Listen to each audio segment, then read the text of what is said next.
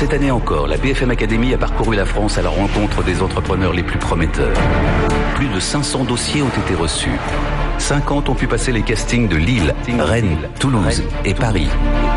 Et seulement 12 ont été retenus pour la compétition. Chacun des quatre coachs a sélectionné trois entrepreneurs pour un dernier entretien. Un seul de leur équipe pouvait accéder à la finale. Les coachs ont ensuite accompagné leurs poulains pour les confronter à la dure réalité du terrain. Ils les ont conseillés pour parer leurs défauts, accompagnés dans leur développement.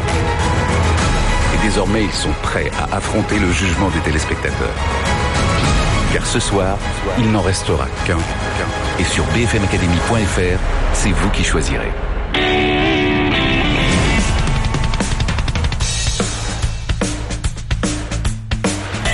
BFM Business présente la douzième saison du concours de créateurs d'entreprise. BFM Academy, la finale avec Nicolas Dose.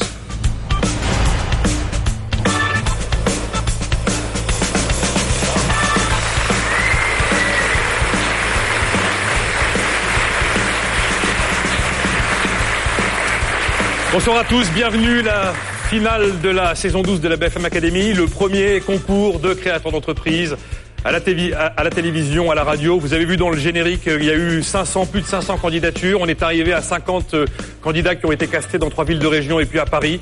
Ensuite, 12 véritablement ont été sélectionnés par le jury de la BFM Academy que je vais vous présenter dans un très court instant.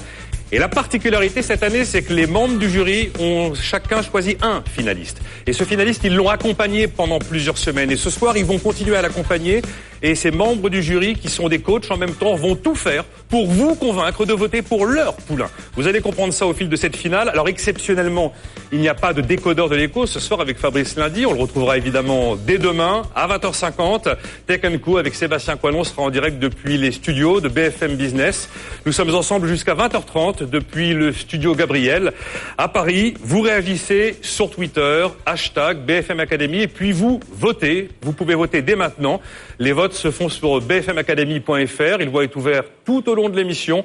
On refermera la fenêtre de vote Internet aux alentours de 20h10, 20h13. Le résultat sera départagé à la fois par le public ici présent au studio Gabriel, qui possède 50% du résultat, et l'ensemble de ceux qui nous suivent et nous écoutent à la télé ou à la radio, qui ont les 50% restants. Et je vous rappelle qu'il y aura donc un lauréat sur ces quatre finalistes dont vous allez faire la connaissance très très vite, et que celui qui remporte cette finale gagne une campagne de publicité pour son entreprise sur BFM Business, le média de l'écho, d'une valeur de 150 000 euros.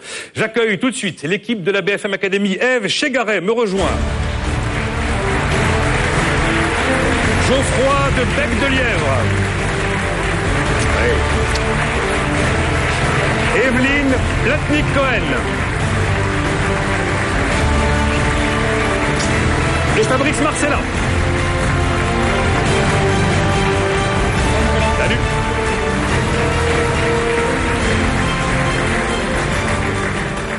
Bon, alors la BFM Academy, c'est leur passion absolue, mais c'est vrai qu'à côté, ils ont quand même un petit boulot alimentaire, faut bien vivre. Alors justement, que font-ils? Qui sont-ils? Le portrait de l'équipe, c'est parti. Je suis Fabrice Marcella, je dirige le village Baïsé à Paris. On m'appelle le maire du village. Ma devise, elle est très simple. Les plus belles rencontres sont celles qui vous font grandir. Je suis Evelyne Platnik-Cohen, fondatrice de Booster Academy, des centres d'entraînement intensif à la vente. J'aimerais avoir une cape qui me permettrait de pouvoir rester derrière un rendez-vous client que je fais pour écouter le client débriefer. Exactement, une cape d'invisibilité. Ma devise personnelle, c'est qui ne sait pas vendre n'ira pas très loin. Je suis Eve Chegaray et je suis la coach spécialiste de la communication. Moi, j'aimerais être Wonder Woman, pas seulement pour ses capacités, mais aussi pour son sublime costume. Ma devise, c'est 100% des gagnants ont tenté leur chance. Une autre façon de le dire, c'est que si on veut savoir si on peut entreprendre, eh ben, il faut y aller, se lancer, oser. Je suis Geoffroy de de Lièvre, le fondateur de Marco Vasco qui est le spécialiste du voyage sur mesure. Mon métier, c'est d'envoyer euh, les Français découvrir le monde. Ma devise, euh, le monde appartient aux optimistes. Moi, président, euh, je ferai vraiment quelque chose pour les charges sociales. Bien évidemment, c'est le premier coup quand on veut se développer. Et c'est le plus compliqué quand on n'a pas encore un euro de chiffre d'affaires. Moi, président, ce que je ferai pour les startups, j'ouvrirai mon carnet d'adresses pour me permettre à chacune d'entre elles de passer d'énormes contrats avec le service public. Alors, moi, présidente, pour les startups, j'enlèverai pendant 5 ans l'impôt sur les sociétés. Moi, présidente, je rends l'apprentissage du pitch obligatoire pour tous les lycéens et les étudiants. Obligatoire.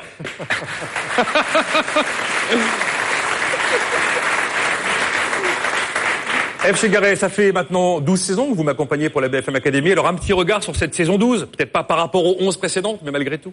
Je vais vous étonner, euh, Nicolas. Il y a des boîtes incroyables partout en France. Et comme on le sait, on se déplace, on va à leur rencontre. Donc oui, encore plus de foisonnement. Et on était ravis d'être dans quatre villes pour le casting cette année. Toujours dans les 500 candidatures. Et puis des, des écosystèmes dynamiques. Ça, ça a vraiment changé. Partout en France, on trouve des gens pour les accompagner. Qu'est-ce que vous attendez de nos quatre finalistes ce soir pour cette Moi, finale j'attends de la vision, de la passion.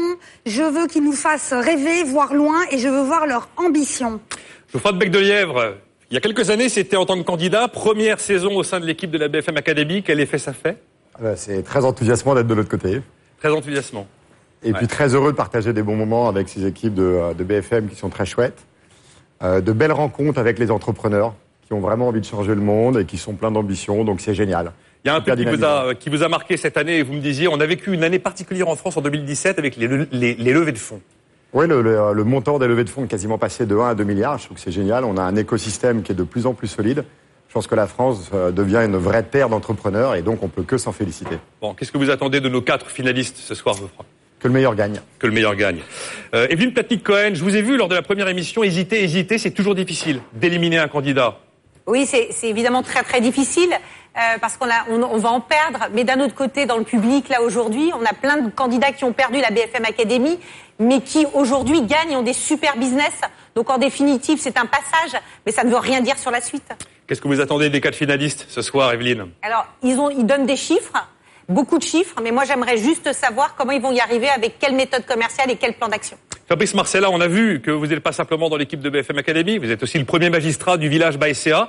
Euh, L'entrepreneuriat en France, la, la- la- la dynamique entrepreneuriale, vous la vivez, c'est une réalité et il faut le marteler. Elle est exceptionnelle et d'ailleurs je lisais une étude d'OpinionWay qui montrait que presque 50% des Français souhaitaient se lancer dans l'aventure entrepreneuriale. Pourquoi?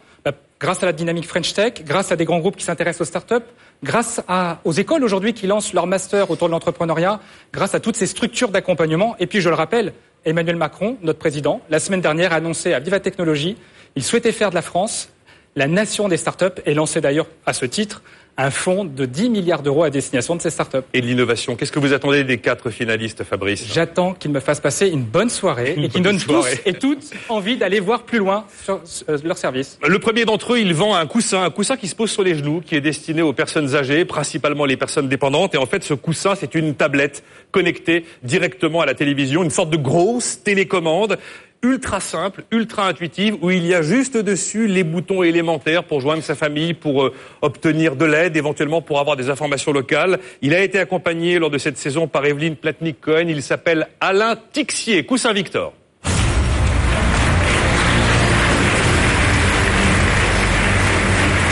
Bonjour Alain, allez vous installer.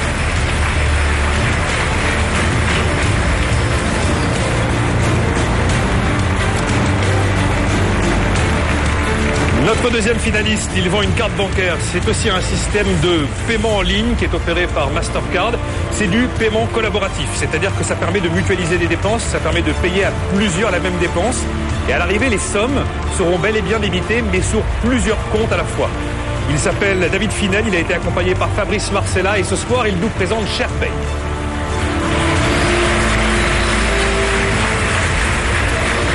Salut David. Il vend un service, un service pour trouver le meilleur professionnel au meilleur prix pour réaliser ses travaux de rénovation à domicile. Il affirme qu'il est un tiers de confiance, un tiers de confiance de A jusqu'à Z, qu'il est très scrupuleux sur le choix des professionnels qui seront disponibles sur sa plateforme et il promet de s'occuper d'absolument tout, d'absolument tout, depuis les prises de rendez-vous, les visites, en passant par les devis jusqu'au paiement sécurisé. Il a été accompagné par Geoffroy de Bec de Lièvre. Il s'appelle Mathieu Burin et il nous présente Travolib.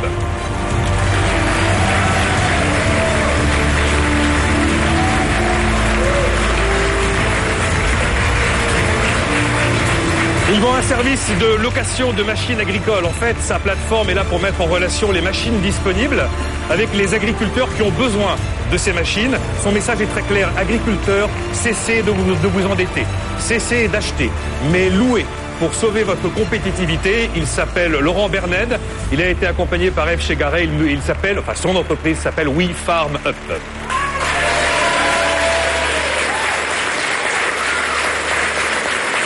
Salut Laurent.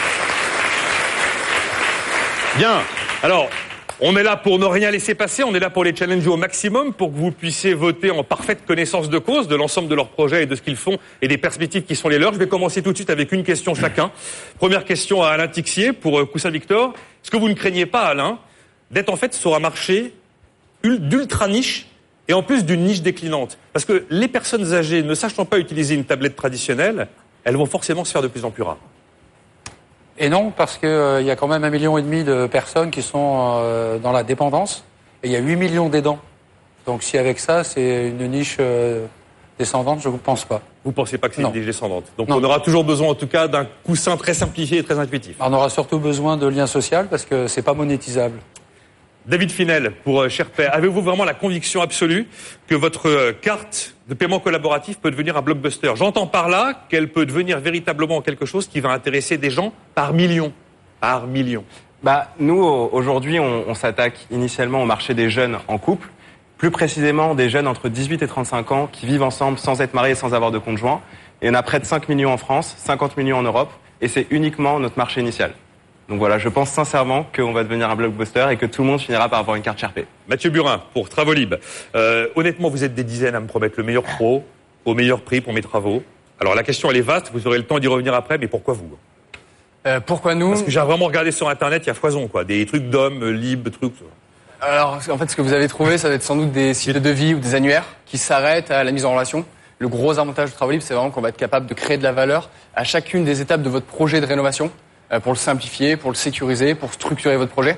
Donc en fait, euh, il n'y a aucun acteur qui prend autant à cœur le côté technologique qui permet vraiment d'apporter de la valeur. Créer de la valeur, donc automatiquement, vous allez créer un devis et c'est à partir de ce devis que vous êtes rémunéré.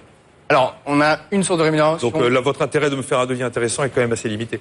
Non, parce qu'en fait, typiquement, si vous n'êtes pas content, c'est là où on, a, un gros avantage, c'est que si vous n'êtes pas content, vous ne faites pas de bouche à oreille. Donc on n'est pas sur le et même. Pour vous, le bouche à oreille, c'est clé. Évident. On aura largement l'occasion d'y revenir, vous inquiétez pas. Laurent Bernet, pour We Farm Up, quel est votre objectif réel, Laurent? Est-ce que vous êtes là pour éradiquer les fabricants de tracteurs? Est-ce que vous êtes là pour devenir le maître de la boissonneuse batteuse et devenir un monopole?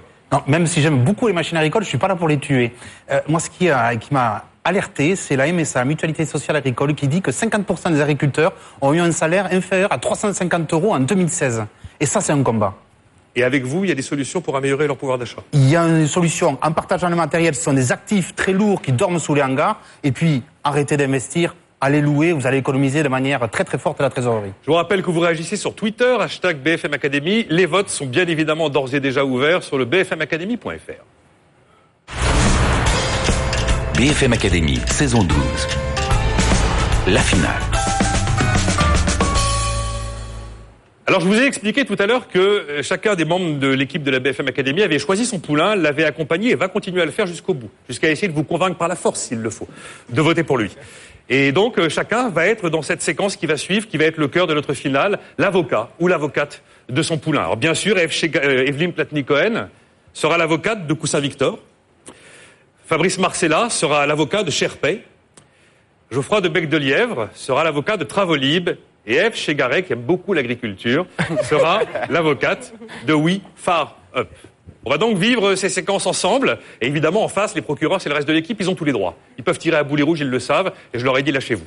Voilà. On va commencer tout de suite la séquence avocat-procureur de Coussin-Victor. Alors, Coussin-Victor avec un peu plus de détails. Qui est-il Que fait-il? Regardez, on se retrouve juste après.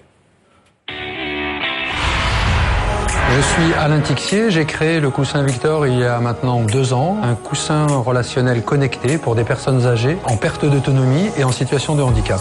Le coussin Victor se connecte en Bluetooth sur la télévision du salon.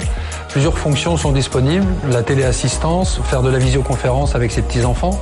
On affiche des recettes nutritionnelles pour conseiller la personne. En fait, Victor, c'est pas un iPad à la maison, c'est un EHPAD à domicile. Je suis content de travailler avec mon père et je suis fier qu'il ait donné, euh, ait donné mon nom au coussin. Au niveau travail, c'est un gros bosseur. Il bosse le jour, il bosse la nuit, c'est un gros bosseur. Je dis que sa qualité, mais c'est aussi son défaut. ouais. Mon principal défaut, c'est de ne rien lâcher. C'est épuisant pour mon entourage, mais moi je sais que c'est important pour l'entreprise. Ce qui peut faire gagner la BFM Academy au Coussin Victor, c'est certainement sa dimension euh, sociale et humaniste, parce que le Coussin Victor favorise l'accès au numérique à nos élèves. Voilà, Evelyne Pletnik-Cohen est donc l'avocate d'Alain Tixier pour Coussin Victor. Fabrice, Geoffroy, Eve, c'est parti, vous pouvez y aller. On commence avec Eve, tiens. Alain, j'ai une grand-mère qui a 92 ans, qui s'appelle Solange. Je lui ai montré le coussin Victor. Elle m'a dit jamais de la vie, il est bien trop vilain. Quand est-ce que vous vous offrez un vrai designer, s'il vous plaît? Alors, moi je répondrais que le euh, beau ou pas beau, c'est pas. euh, ça arrive. Si, si, si, parce que si vous créez un phénomène de rejet, on peut avoir 92 ans et être éprise d'esthétique. Non, mais j'ai pas fini de répondre.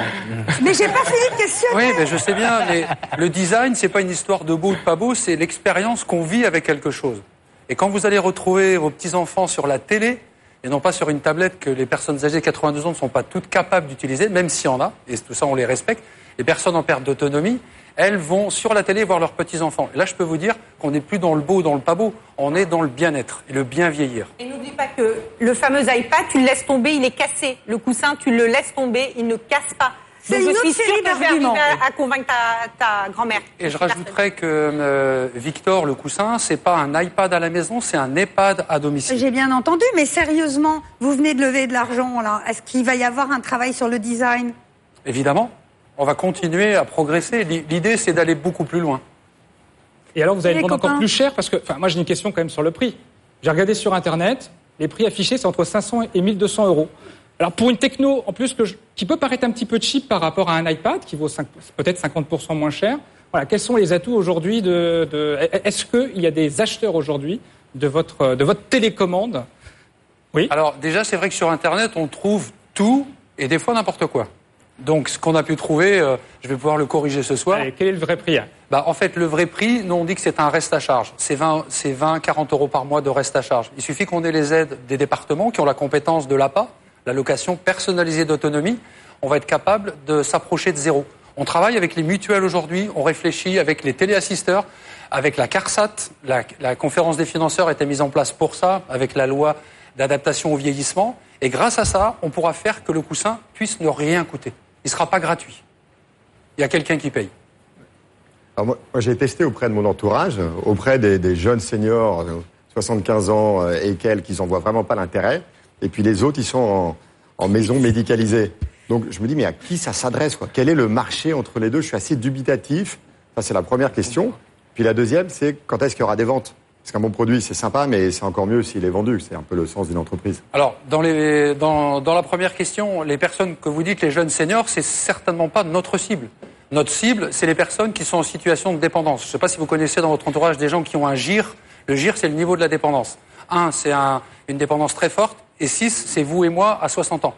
Donc, quand on a un GIR, 4 ou 5, on a besoin d'être accompagné. On commence à avoir besoin d'aide. Et l'idée du coussin, c'est d'apporter cette aide à ce moment-là. Et pas que pour les aider, les aider, c'est aussi pour les aidants, les 8 millions de personnes dont je parlais tout à l'heure. Maintenant, des ventes, comme on est dans une soirée de bonnes nouvelles, on parlait de levée de fonds, effectivement, on vient de réaliser une levée de fonds. Ça veut dire que les investisseurs, les 25 business angels qui, ont, euh, qui ont participé à ce tour de table, qui a été mené par Jean Bégaud euh, en, 12, euh, en, en- en deux fois 12 jours, donc en gros en deux mois, euh, l'augmentation de capital s'est faite. Et les bonnes nouvelles, c'est qu'on a des perspectives de vente avec les établissements, aussi les EHPAD. Euh, les EHPAD, quand on, est, euh, quand on a perdu de l'autonomie, ça, arrive que, euh, et en général c'est souvent le chemin, on se retrouve en EHPAD. Eh bien, en EHPAD, on va continuer à garder ce lien social intergénérationnel indispensable pour lutter contre, contre l'isolement. De grâce, il y a beaucoup trop d'acronymes, de sigles et de Ouais. blabla dans votre discours. c'est pour Et c'est pas compliqué. Comment c'est possible Mais il Pour faut résumer- utiliser Evelyne. Ah bah laisse Pour résumer, ma question. non mais juste pour résumer parce que Oui, je rebondis je sur, euh, sur- ce quoi Geoffroy euh, disait il y a un instant. En réalité, le coussin, le coussin va servir à retarder l'arrivée des personnes âgées en EHPAD. Et ça, tu vois, pour ça, c'est du français. Ça, c'est une promesse. Pour l'instant, j'en ai pas la Alors, preuve. je peux te dire Ah bah que Certains d'entre nous ont vécu ça et ça retarde, ça peut retarder de plusieurs mois. Et chaque mois qu'on peut laisser une personne âgée à son domicile, c'est des mois de gagner pour la qualité de vie, pour la famille, pour l'entourage. Son coussin est juste une bénédiction pour beaucoup de familles. Alors, je reviens sur mes acronymes, puisque c'est une bénédiction que Evelyne elle-même, la plus grande commerciale de l'univers, est convaincue. Comment, Alain, êtes-vous, allez-vous fourrer dans des complications avec des départements, des organismes, ceci, cela? Est-ce que vous n'avez pas eu envie de lancer votre coussin au propre et au figuré au niveau mondial et de parler vraiment business et non pas euh, euh, au petit remboursement là. Je vais bien vous répondre, Eve. Et vous croyez, vous croyez que parce que c'est compliqué, vous croyez que parce que c'est compliqué, on ne doit pas le faire? Au contraire, c'est quand ça devient compliqué. Je pense qu'il faut s'économiser quelquefois. Oui, mais l'énergie, euh, si on a l'énergie, on fait ce qu'on a à faire. Et l'important, c'est de faire des choses. Le plus grand risque dans la vie, c'est de pas en prendre. Donc, quand on est capable de dépenser. Des formules, Alain, c'est des Pas... formules. Alors, ok, c'est des formules. Donc le GIR, c'est une formule. C'est pas moi qui l'ai inventé, c'est l'État. Ben, je m'en sers. Euh, la loi sur le, le vieillissement, euh, c'est la SV. Effectivement, mais GIR, si vous voulez vous en rappeler, le GIR, il y a Richard GIR. Je sais pas, ça peut. euh, C'est un bon procédé voilà. mnémotechnique. Et, bien et je suis un peu. Non, Bien pas vraiment. J'avais- encore une question aussi, Oui. euh, Alain. Euh, On voit que c'est une super télécommande qui permet de se connecter à Skype, qui permet de téléphoner, qui permet de faire papa-maman. Mais quand mamie n'est pas une mamie geek, qui j'appelle lorsque j'ai un problème Je, je... Bah, La cette la télécommande, elle peut tomber en panne. Cette super télécommande, elle peut tomber en panne. Concrètement, comment ça se passe lorsqu'elle tombe en panne et qui euh, prend la responsabilité en cas de problème justement de, de, de mamie dans l'utilisation de cette, de cette télécommande? Alors, à l'impossible, nul n'est tenu. Mais nous, on a décidé que même quand le courant est coupé, on continue de pouvoir émettre des, des SMS d'alerte. Donc aujourd'hui, il n'y a personne, s'il perd le courant, les tablettes et compagnie, il n'y aura plus de réseau. Donc en fait, qu'on ait n'importe quel euh, équipement le plus sophistiqué, le coussin, lui, va continuer à pouvoir émettre des SMS. Et même si les opérateurs ont coupé les réseaux, vous savez qu'on a les ondes Sigfox et LoRa qui traînent un peu à droite à gauche dans les parkings, on sera capable d'envoyer un petit paquet d'IP, donc ça c'est de la technique, mais on sera capable d'alerter et donc de rendre service à cette personne. Pour- Pourquoi est-ce qu'il n'a jamais été vendu encore S'il est si génial ce produit, c'est. Mais pourquoi tu Bah, dis qu'il a jamais été vendu voilà, déjà. Tu sais combien d'appels d'offres auxquels il est en train de répondre Est-ce Non, qu'il est non, en mais- train de non, mais gagner dis-lui, dis-lui, Je vais lui dire, Restez poli, madame ça, Ça fait combien de chiffre d'affaires au bout de quelques années Alors ça, c'est comme vous avez dit tout à l'heure, euh, on trouve sur Internet des choses, c'est des, certitudes. Aujourd'hui, quand on dit que euh, Coussin Victor n'a pas été vendu, c'est une, gra- c'est une grosse erreur. Le département de l'Ain, euh, Damien Abad, Bourg-en-Bresse, le département du Puy-de-Dôme, Clermont-Ferrand, ils ont décidé de jouer la carte senior. Il y a même un, un président de département qui disait on est capable d'offrir des, euh, des tablettes à nos collégiens, on sera capable d'offrir des coussins à nos seniors. Et je trouve que la dynamique est extraordinaire. Donc, ils ont acheté le coussin. Maintenant, le modèle d'expérimentation avance et aujourd'hui, je peux vous dire qu'on a des commandes. Euh, je prends le groupe CFI, je prends le groupe Acorus qui fait de l'aménagement au domicile euh, avec des avec des prix euh, très très très sérieux euh, de, ce qu'on pouvait dire. Donc voilà, le coussin est vendu et le coussin euh, va se vendre encore plus avec les appels à projets dont parlait euh, euh, Evelyne auxquels on a répondu. Alain, on peut se le dire, on est entre nous. Vous rêvez d'un bon téléachat avec un Pierre Belmar en pleine forme qui présente le coussin à des gens qui sont prêts à payer tranquille avec une carte bancaire, SharePay ou autre, et qui vous embêtent pas avec vos histoires de subventions. Eh bien non. Le Eh bien rêve. non. Eh bien non. Aujourd'hui, on a dans les départements, on a des clics, on a des CCAS, on a des entités qui sont là pour veiller, pour faire Ah, de, la, j'adore. de la bienveillance. Mais non, mais non, la, la bienveillance pour vos parents. euh, si vous avez encore des proches âgés, vous pouvez pas dire ça. C'est pas possible. On a tous une maman dans la salle, euh, une personne âgée proche de chez soi, une grand-mère. Il suffit de fermer les yeux et d'y penser, et vous verrez que votre euh, votre vision changera. J'ai pas, j'ai pas eu ma réponse sur le chiffre Bravo. d'affaires, juste sur le chiffre d'affaires. Alors le chiffre d'affaires sur sur deux ventes, 140 000 euros. D'accord. Super, Chiffre d'affaires. bravo. Bravo. Evelyne Platnik-Cohen était l'avocate d'Alain Tixier pour euh, Sherpay. Fabrice Marcella va être euh, l'avocat de Sherpay. Tous les détails sur Sherpay, à tout de suite. Je suis David Finel, j'ai 27 ans et j'ai cofondé SharePay en 2014. C'est une carte de paiement qui permet de payer à plusieurs. Et en fait aujourd'hui, bah, moi je suis en couple et lorsque je vais faire les courses au supermarché, eh ben, je paye avec ma carte SharePay et le montant est instantanément partagé et directement débité sur mon compte bancaire et sur celui de ma copine. Quand on a lancé la carte SharePay et qu'on a eu cette idée, on a contacté plein de banques et plein de fournisseurs de technologies financières et ils nous ont tous répondu c'est impossible à faire, une carte ne peut pas fonctionner comme ça. Et en fait, de par ma détermination, on a réussi à braver ces épreuves et à réussir à sortir la première carte qui partage les paiements en temps réel. Étant ami avec lui depuis longtemps, dès le début de l'aventure Sherpé, j'ai remarqué qu'il était à l'aise dans toutes les situations, que ce soit devant le président de la République ou n'importe qui en face de lui, il est à l'aise. Et euh, si je peux vous donner une petite anecdote, on a passé un concours au début de l'aventure, on n'avait pas encore d'expérience et il a tout de suite euh, pris les devants, il était sur scène devant 300 personnes et euh, ça lui a pas posé de problème. Et ça lui pose jamais de problème. David peut clairement gagner cette édition 2017 parce que Sherpé est un projet innovant, ambitieux, avec un marché immense et que David a la détermination nécessaire pour aller au bout.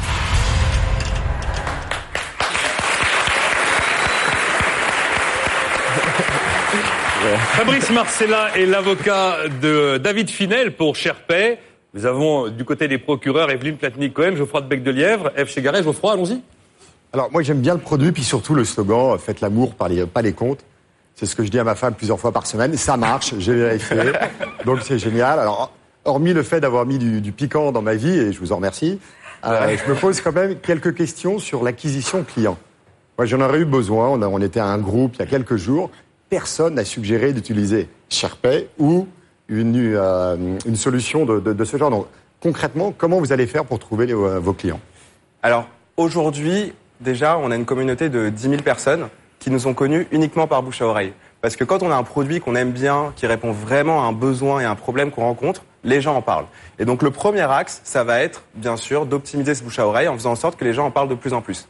Deuxième axe, comme on gagne la BFM Academy, on va avoir 150 000 euros de pub sur BFM Business.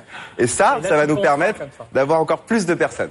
Non, vraiment, on va, on va aussi utiliser des canaux digitaux euh, du street marketing, des, des, choses comme ça qui vont faire de manière classique. On va tester qu'est-ce qui marche, qu'est-ce qui marche pas, et on va, on va, on va travailler sur les, les, euh, les tuyaux et les canaux qui marchent le mieux. Et la dernière chose, c'est qu'on travaille avec des banques, des assureurs. On peut pas encore l'annoncer, mais on a tissé un partenariat avec une grande banque qui va distribuer la carte Sherpay.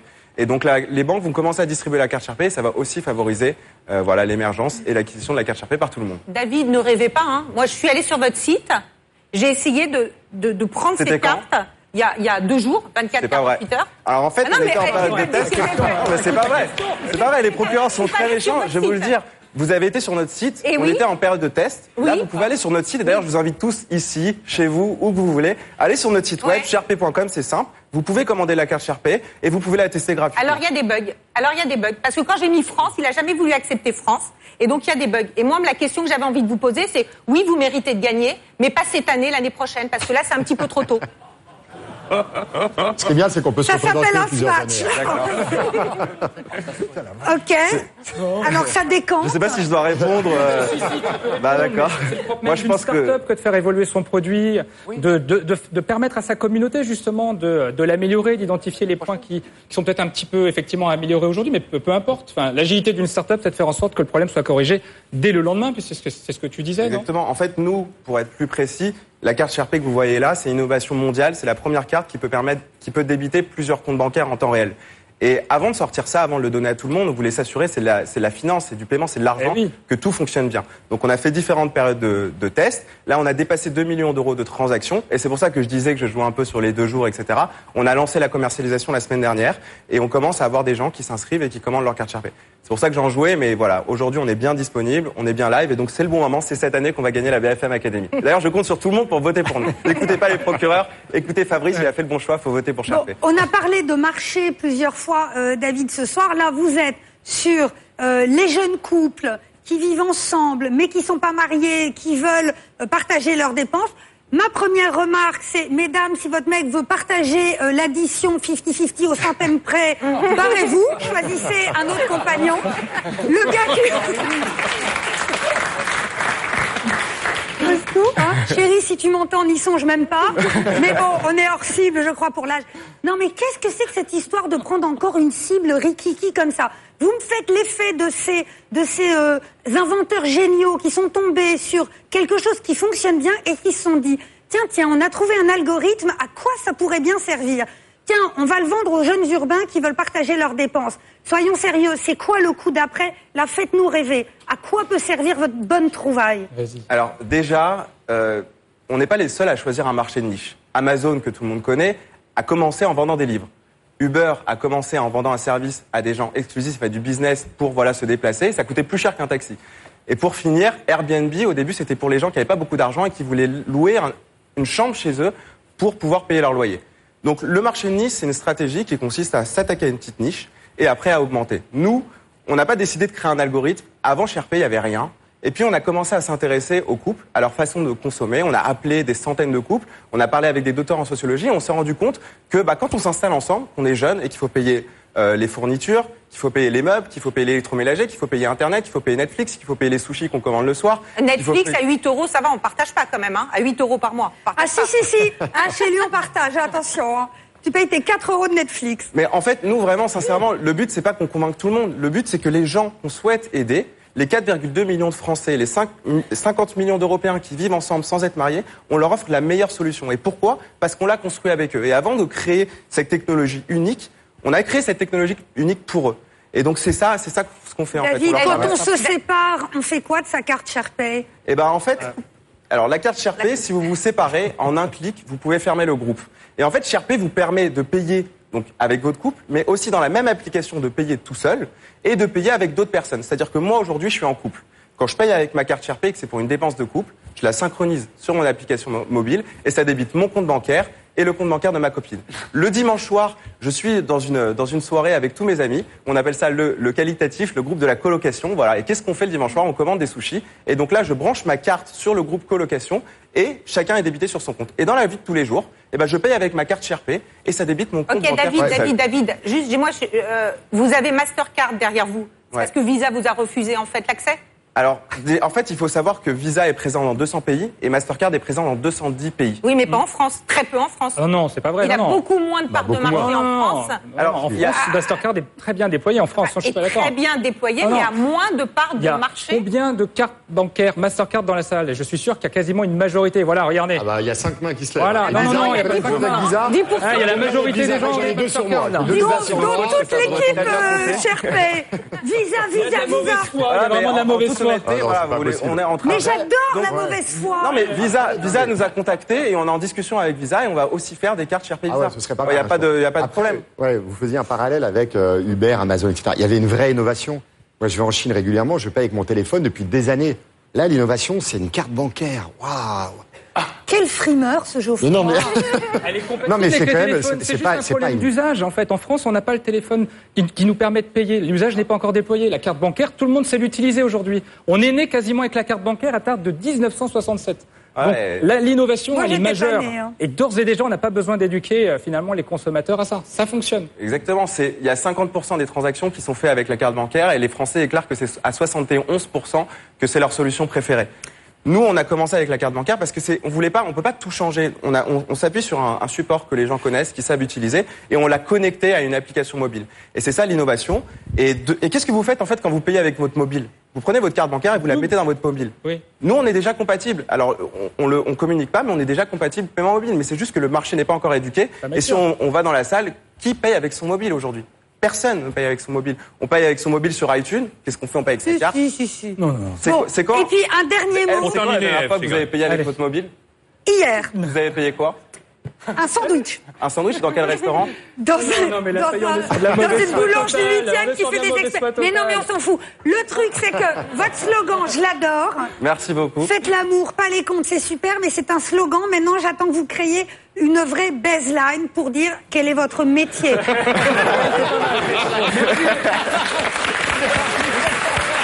Fabrice Marcella.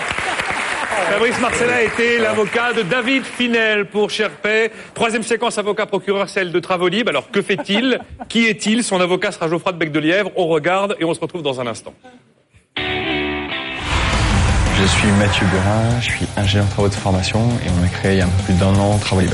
Travolib, c'est la plateforme qui permet aux particuliers d'être accompagnés de A à Z sur leur gros projet de rénovation. On n'est pas là juste pour vous mettre en relation, on va vous aider sur le financement, on va vous aider sur les travaux, sur les aides auxquelles vous avez le droit, euh, sur les assurances. On a un contrat qui est sécurisé, donc qui permet vraiment de rééquilibrer le rapport de force entre le particulier et le pro. Et on vous accompagne vraiment jusqu'à la fin, puisque vous avez un suivi de chantier en ligne et euh, toute la paperasse administrative qui est gérée par Travolib. Ce qui m'éclate le plus, c'est se dire si Travolib réussit, on va vraiment changer euh, la façon dont tu fais tes travaux et un peu changer le monde de la construction. Et ça, quand tu te lèves, c'est incroyable. La principale qualité de Mathieu, c'est qu'il est complètement déterminé. Il est dédié à sa boîte Ça me fait penser à il y a un an quand il m'a appelé au creux de la vague en me disant euh, j'arriverai jamais en fait. Ça va pas marcher, euh, j'ai pas les épaules. Et en fait il m'a dit euh, je vais me battre. Et maintenant il a fait sa levée de fonds, il a fait grandir son équipe, son marché explose, et mais aujourd'hui il rayonne et ça fait plaisir à voir. Voilà, Geoffroy.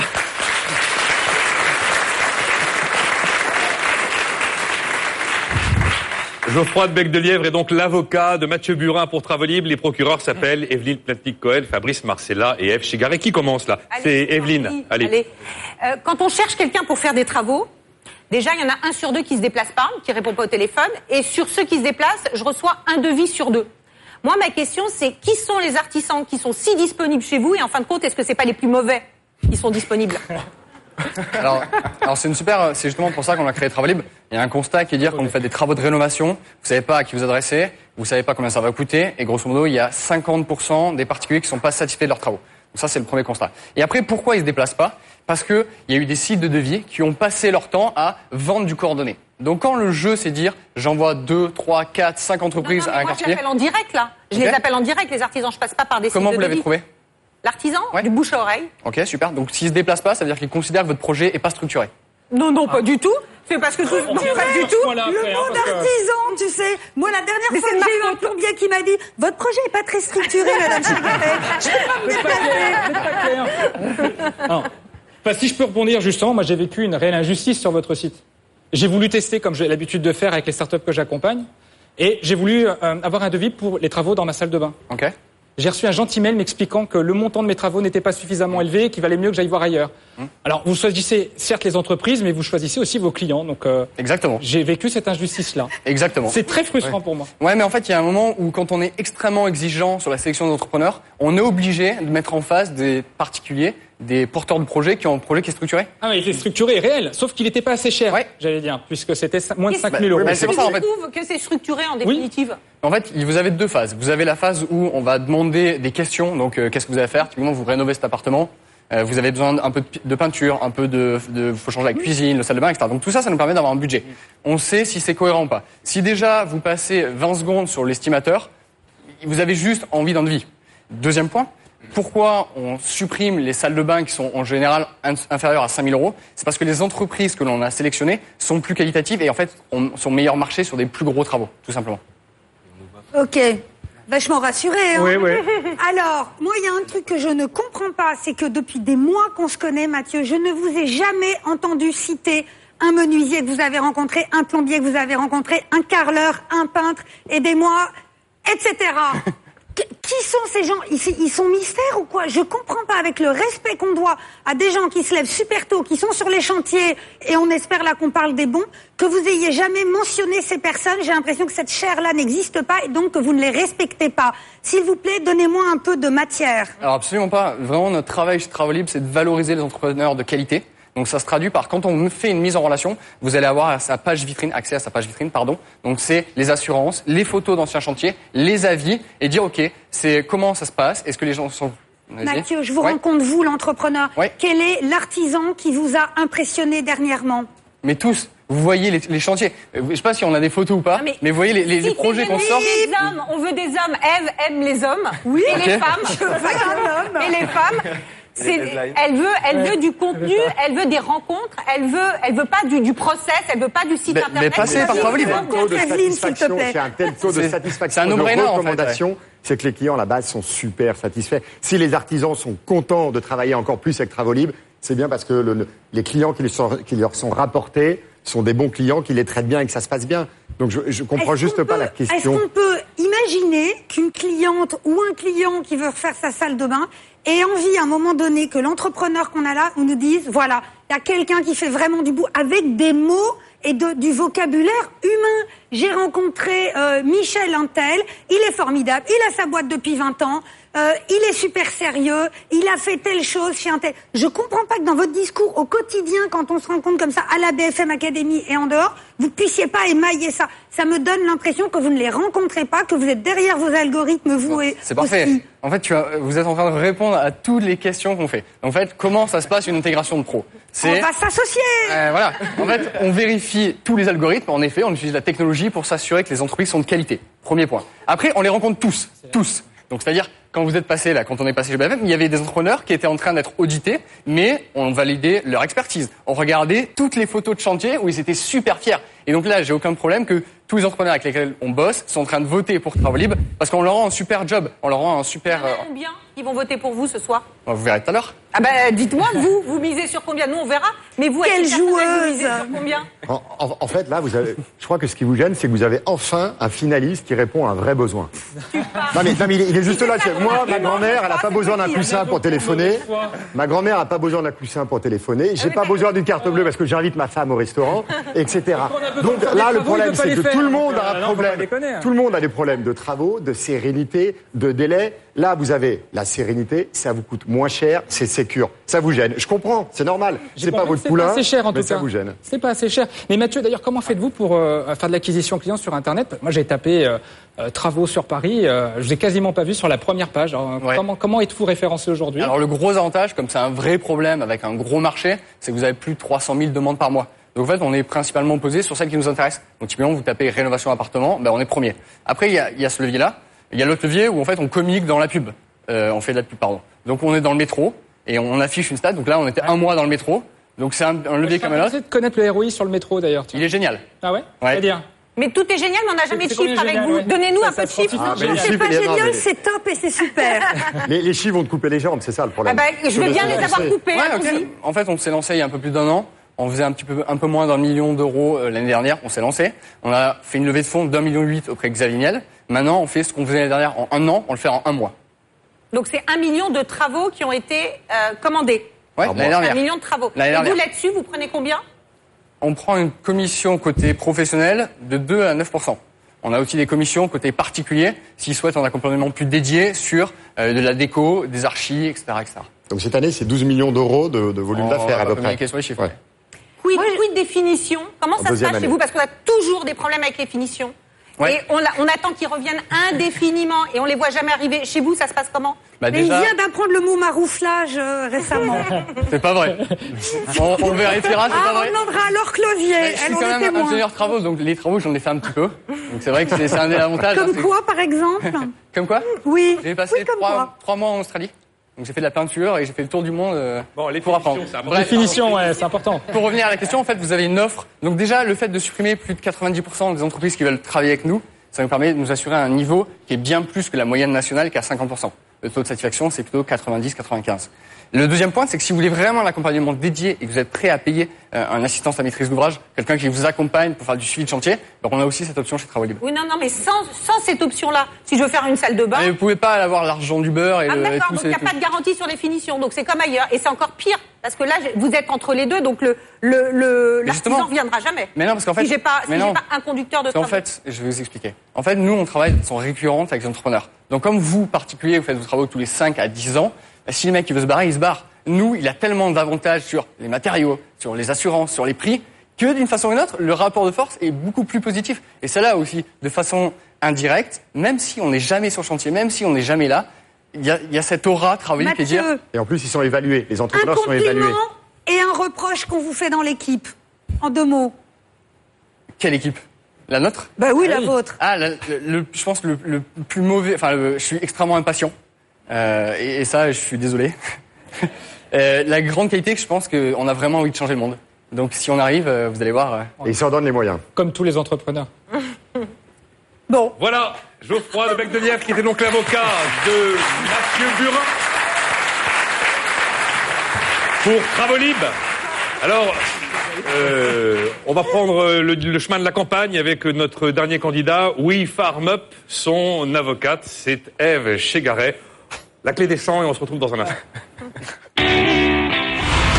Je m'appelle Laurent Bernet, je suis cofondateur de WeFarmUp, une entreprise que j'ai créée en 2015. C'est une plateforme de partage de matériel agricole. Le constat est simple, le matériel coûte de plus en plus cher et les agriculteurs sont obligés de s'endetter très lourdement pour avoir euh, accès à ces matériels-là. Et ça, ça pose un véritable problème au niveau de la compétitivité de la ferme France.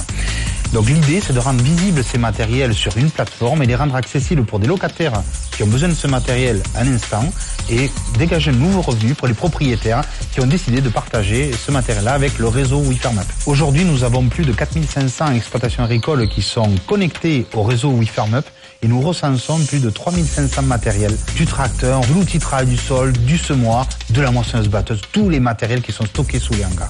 J'ai cofondé euh, WeFarmUp et je me suis associé avec mon ami Jean-Paul en octobre 2014 et je suis très très heureux de ce choix-là. Moi, ça m'a étonné parce que c'était quand même une prise de risque qui était importante, mais c'est vrai que lui, il n'a pas peur de prendre des risques et ça, c'est plutôt une qualité.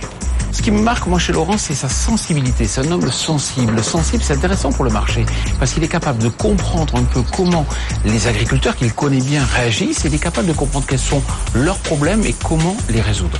Ce qui me plaît le plus dans cette aventure entrepreneuriale, c'est le sentiment que j'ai de pouvoir agir sur les événements des choses dans le monde agricole. Je pense qu'il y a énormément de choses à faire. Il y a des paradigmes à casser, à recréer, et je suis très heureux d'être un acteur de ça.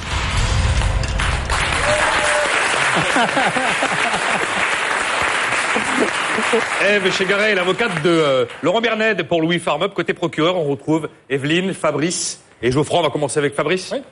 Laurent Alors, je pense qu'on peut être transparent. Il n'y a pas une seule plateforme de mise en relation aujourd'hui qui n'est rentable.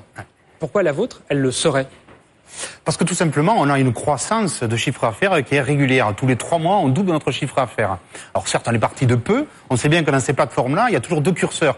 Il y a le curseur de l'offre et le curseur de la demande. Et c'est encore plus important dans le monde agricole parce qu'un matériel transite très très peu. Il va tourner autour de 20-30 km. Donc il y a un véritable enjeu à créer justement la masse critique qui fera que le service euh, va se générer. Alors c'est quand Pour, fi- pour Ouais. finir juste, Pardon. la deuxième chose qui génère du chiffre d'affaires, ça c'est l'activité de la plateforme, c'est qu'on adresse un certain nombre d'offres à tous les acteurs de la filière. Les, cons- les constructeurs, c'est un outil, euh, WeFarmUp est un outil pour diffuser l'innovation. Quand ils ont des innovations à diffuser, mais ils peuvent utiliser WeFarmUp. Pour les distributeurs de machines agricoles qui ont des actifs extrêmement lourds, qui dorment sous les, euh, hangars ou des fois sur les parts d'occasion, bien on peut tout simplement les organiser et générer du business là-dessus. Il y a bien entendu les agriculteurs, il y a les entrepreneurs de travaux agricoles, il y a les coopératives qui nous missionnent pour créer des réseaux de compétitivité, c'est-à-dire qu'elles nous payent pour véritablement connecter les exploitations agricoles les unes avec les autres et faire apparaître en fait tous ces actifs qui dorment. Ok, là on est dans le futur, mais vous estimez ça pour quand Ah non, non, C'est rentable. C'est rentable là C'est ce n'est que pas vous dites rentable. Ah bon Non, mais On n'est pas La rentable, mais est est-ce quand du chiffre d'affaires Réponse oui. Et évangéliser un marché coûte très très cher, on Ouais, le sait. vrai. Surtout un marché comme le monde agricole. Aujourd'hui, vous avez très peu de moyens. Alors comment vous allez faire pour les Alors, ces deux ouais. Alors déjà, on a très peu de moyens. Je trouve Non, déjà qu'on en a, on a, on en a, enfin, on a vraiment des très très bons partenaires de premier poids du monde agricole, dans le milieu coopératif, dans le milieu assurantiel. J'ai mon associé avec qui je, je, je me suis, je me suis associé et qui a un pouvoir médiatique extrêmement fort, un réseau de lobbying extrêmement fort qui Ça fait pas permet du chiffre d'affaires, de ça. percer. Ouais, il n'a pas besoin de la Ouais, BFM Academy. Il faut commencer par quelque part, Non, non, enfin, la- La- faut mieux commencer par le commercial que par la communication. hein.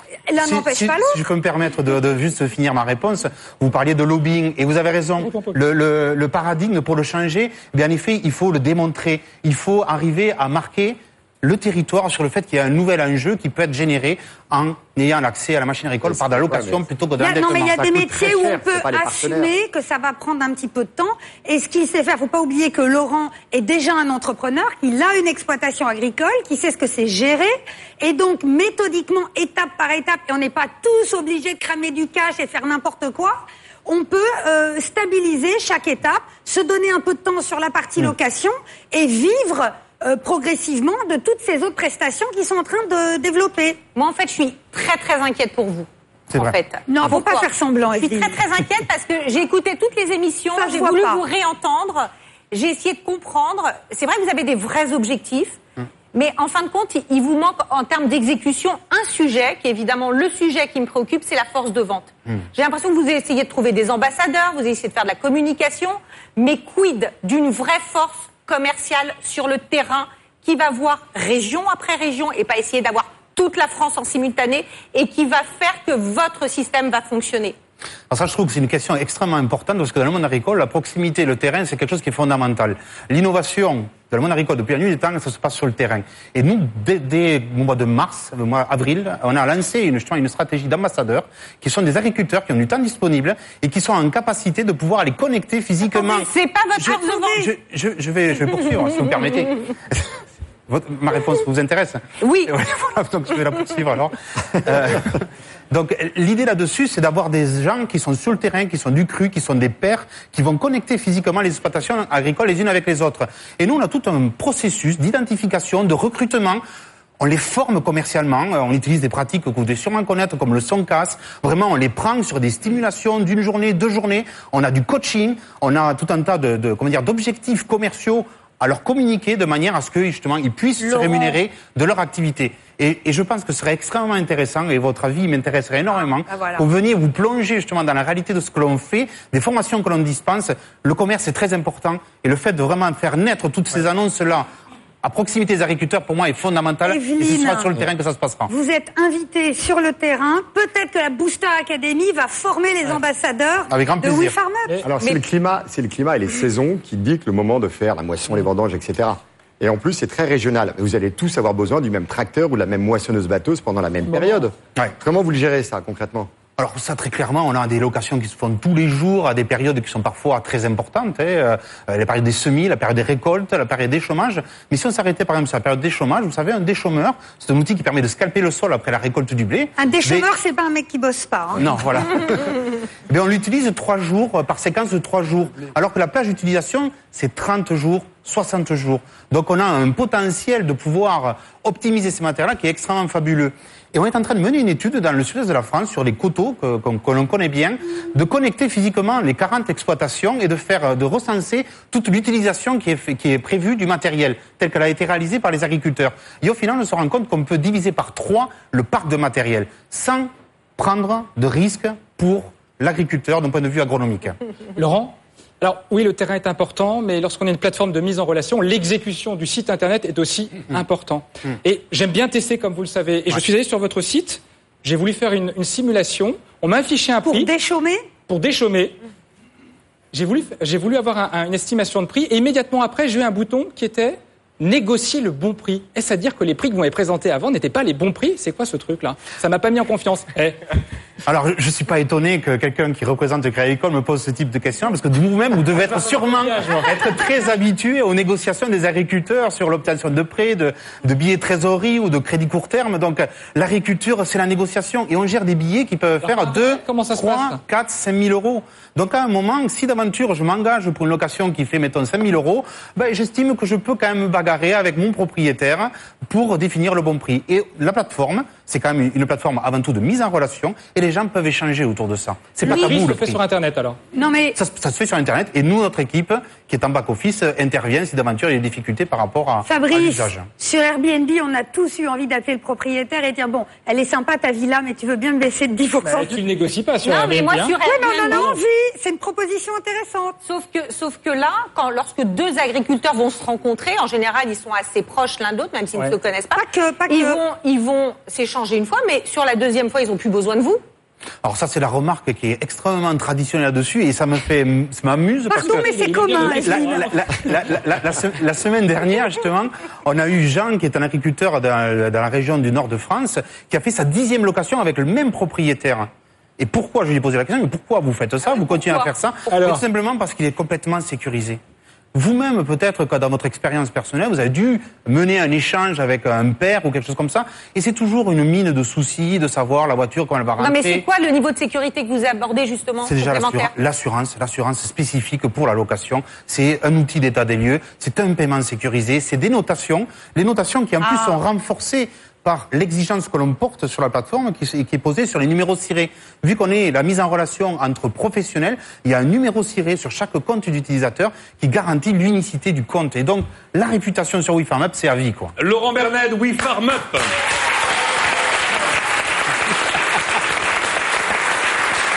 Voilà, je vous invite à rejoindre votre place, F. Chegaret, Laurent Bernet, elle était l'avocate de Laurent Bernet. Je vous rappelle que vous réagissez sur le hashtag BFM Academy. Les votes sont toujours ouverts pendant une bonne, bon, une petite vingtaine de minutes encore. Ça se passe sur bfmacademy.fr. Et euh, je vais, bon, une, une finale de la BFM Academy, c'est mieux entre amis tout de même. Alors je vais faire venir avec sur cette scène un camarade, un très très très bon camarade. Voici Emmanuel de Chypre. BFM Academy, la finale. Le chiffre de le chiffre. Bonsoir. Bonsoir Emmanuel de Chypre. Bonsoir Nicolas Dose. Éditorialiste. Moi j'ai pas eu les feux d'artifice. Hein, Oh, bah non. Bonsoir, bonsoir messieurs. Bonsoir. Éditorialiste économique sur BFM Business. C'est un peu et masculin BFM comme casting. TV. Ouais, ben, on a eu des femmes, mais à l'arrivée, voilà. Elle, a cherché des femmes, Eve, euh, d'arrache-pied, et, et il y en avait quelques-unes. Mais ça a été compliqué après d'arriver à un casting final. Avec des femmes, on n'a pas réussi à trouver les, les pédigrés. Faut dire qu'ils sont épatants, hein. franchement. euh. Alors on s'est dit qu'ils avaient tous le nez Ils dans ont le du guidon. féminin en eux aussi. Ils ont du hein. féminin en eux. Ils ont tous le nez dans le guidon, évidemment, dans leur business, la carte de paiement collaboratif, la location de machines agricoles, euh, le coussin connecté, euh, les euh, travaux, euh, la mise en relation pour les travaux. On s'est dit qu'on allait essayer de leur faire prendre un petit peu de hauteur, de les emmener dans un monde un petit peu plus macroéconomique, de les emmener dans leur univers, mais avec une vision euh, un petit peu plus générale, un petit peu plus globale, un petit peu moins micro, un petit peu plus macro. Et j'ai demandé à Emmanuel Le Chypre de bien vouloir euh, venir questionner gentiment euh, nos petits camarades finalistes. Et on va commencer avec euh, Alain Tixier pour Coussin Victor, qui est donc au bout de, de cette travée. Ouais. Moi, ce sera des questions gentilles, moi. Euh, alors, avec cette idée, effectivement, comme l'a dit Nicolas, d'essayer un petit peu de, vous poser des questions relatives à macroéconomiques, mais relatives quand même à votre environnement. Euh, et donc, effectivement, alors, question pour, euh, effectivement, les coussins. Victor, euh, la France consacre aujourd'hui 24 milliards d'euros par an au financement de la dépendance, c'est 1% du PIB à peu près. On sait, enfin c'est ce que nous dit l'INSEE, que d'ici 2060, il y aura presque 2,5 millions de personnes dépendantes.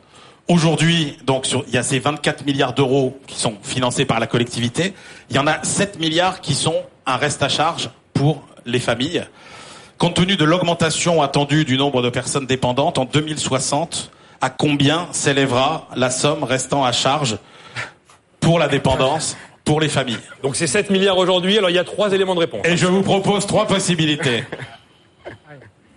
Oh là Est-ce là. que ce sera 10 milliards d'euros Est-ce que ce sera 16 milliards d'euros Ou est-ce que ce sera 22 milliards d'euros? Sachant qu'on en a aujourd'hui. Vu que vous avez donné le chiffre du nombre de dépendants aujourd'hui, que je vous dis qu'on en aura à peu près 2 millions et demi. Et que, vous, Tixier. et que vous savez, et que vous savez que ça coûte aujourd'hui 7 milliards. Parmi ces trois chiffres, une petite règle de 3. C'est 16. J'ai pas compris la question. Vous avez dit que c'était une question gentille. Eh bien, c'est la bonne réponse. 16 milliards Oh d'euros. là là La question suivante est pour David Finel, pour SharePay. La question suivante pour Sherpay. Alors suivez bien parce que c'est quasiment une énigme. Alors, l'INSEE nous dit qu'il y a à peu près les deux tiers des couples qui mettent en commun leurs revenus. Donc c'est pas compliqué. Les revenus arrivent tous sur un compte commun. Donc dans ce cas, la question de la contribution de chacun aux dépenses communes, elle ne se pose pas. Ce qui se pose, ma chère Ève, c'est euh, comment on finance ces dépenses personnelles. Donc, premier sujet de débat éventuellement. Après, il y a deux autres possibilités. Soit, bah, finalement, euh, chacun garde son compte perso, mais on ouvre un compte commun. Ou bien, carrément, chacun garde son compte commun. Et là, la question qui se pose, c'est effectivement comment on répartit les dépenses. Autre sujet de débat. C'est pour ça que l'argent est un des principaux motifs de dispute aujourd'hui dans le couple. Ma question est la suivante. Selon une étude britannique, combien de fois en moyenne un couple se dispute chaque année? Sachant que pour vous aiguiller quand même, je dois vous dire que l'enquête n'était pas que relative à l'argent, donc prend en compte aussi euh, les chaussettes euh, qui traînent, les poils dans le lavabo, etc., etc. Est-ce que donc un couple se dispute en moyenne 57 fois par an, 178 fois par an ou 312 fois par an? Ça me fait un peu penser aux questions qu'on avait quand on était petit. Il y a une baignoire qui se remplit à 2 litres. Et puis euh, Pierre-Paul et Jacques euh, se sont noyés. Du coup, moi, je me noie un peu dans la question, mais on va dire, euh, je vais dire la question, la réponse 3. 312 fois. Change de femme, David. Ah ouais. 312 fois Là, par c'est, an. J'espère que ça n'est pas du vécu. Et c'est la bonne réponse. Et voilà. Va accélérer un peu. Deux minutes, Donc, deux est-ce minutes. que, est-ce que c'est moi qui dois changer de femme ou est-ce que c'est les couples qui doivent... euh, Eh oui. Eh oui. La question suivante est pour Mathieu question Burin, suivante. Oui, parce qu'il y a un sujet, alors dans l'environnement macroéconomique euh, des travaux et des chantiers, il y a un sujet qu'il faut évoquer, c'est le sujet des travailleurs détachés. Euh, une étude du Trésor montre que si vous prenez en compte le CICE, le pacte de responsabilité, etc., finalement, un ouvrier français payé au SMIC avec ces allègements de charges, eh bien, vous coûte moins cher qu'un Polonais, un Portugais, un Espagnol, un Roumain, euh, qui est payé en France, mais avec des charges euh, payées dans son pays d'origine. Or, on sait que effectivement, ça c'est la théorie, parce que la pratique c'est pas ça. La pratique c'est qu'il y a beaucoup de, de contournements, euh, pas de respect des règles, pas assez de contrôle, etc. Et le secteur du bâtiment est sans doute le secteur qui est le plus concerné par ce travail détaché. Ma question est la suivante quelle est la proportion de travailleurs détachés légaux dans le secteur du bâtiment Autrement dit, les travailleurs détachés, dans quelle, dans quelle proportion travaillent-ils dans le bâtiment? Est-ce que c'est 27%, 37% ou 47% Eh ben, je n'en ai aucune idée, car tous les entrepreneurs qui travaillent sur la plateforme travaillent de façon légale. Et là aussi, hein. Bah, c'est légal. Travailleurs détachés légaux. Donc. Ouais. Bon. C'est bien pour ça. C'est ça qui m'inquiète. Parce que nous, on n'en garde que 10. Donc il n'y a même pas la bonne réponse. Euh, J'en ai vraiment absolument aucune idée. Je vais encore faire le pitre et celui qui va donner les mauvaises réponses, je le sens. Euh, je dirais. Je sais euh, pas pourquoi je sens que vous allez me donner la bonne. Allez, on y va. 37%. Combien 37%. 37. Non, c'est un peu moins, c'est 27. 27%. Bon, allez, la dernière question pour Laurent Bernet. Oui, Allez, Farm Up. ouais, dernière question sur l'évolution de la taille de nos exploitations agricoles. Euh, grosso modo, depuis 1988, le nombre de petites et de moyennes exploitations a baissé d'à peu près 70%, alors que le nombre de grosses exploitations a augmenté d'à peu près 20%. Grosso modo, aujourd'hui, il y a 450 000 agrico- agriculteurs en France, 450 000 exploitations. En gros, c'est deux fois moins qu'il y a 30 ans et elles sont deux fois plus grandes. Ça compte la taille des exploitations par rapport à votre projet. Ma question est la suivante. Sur ces 450 000 exploitations, combien sont aujourd'hui de grandes exploitations Est-ce que c'est 26%, 39% Ah, bah. Ah, ou bah. 60% Ah, bah, voilà. je vais savoir. Ah, bah ouais, mais Oh, voilà, mais c'est quoi voilà, ça mais voilà, mais voilà. Mais non, mais parce que. Ils sont... Merci les techniciens. Signe, hein. Bon, vous auriez su, Laurent. Non, je pense que j'aurais dit moins que ça. en fait, Bon, moins honnêtement. 26, il aurait dit. Voilà. Est fair play, mon Bon, candidat. c'est pas parce que j'aime bien les agriculteurs qu'on a truqué le résultat. hein. Merci Emmanuel Le Chip. Merci à tous. Avec nous ce soir pour la finale de BFM Academy. Tout de suite, c'est la carte blanche de nos finalistes. BFM Academy. Ils y croient. Mais croirez-vous en eux?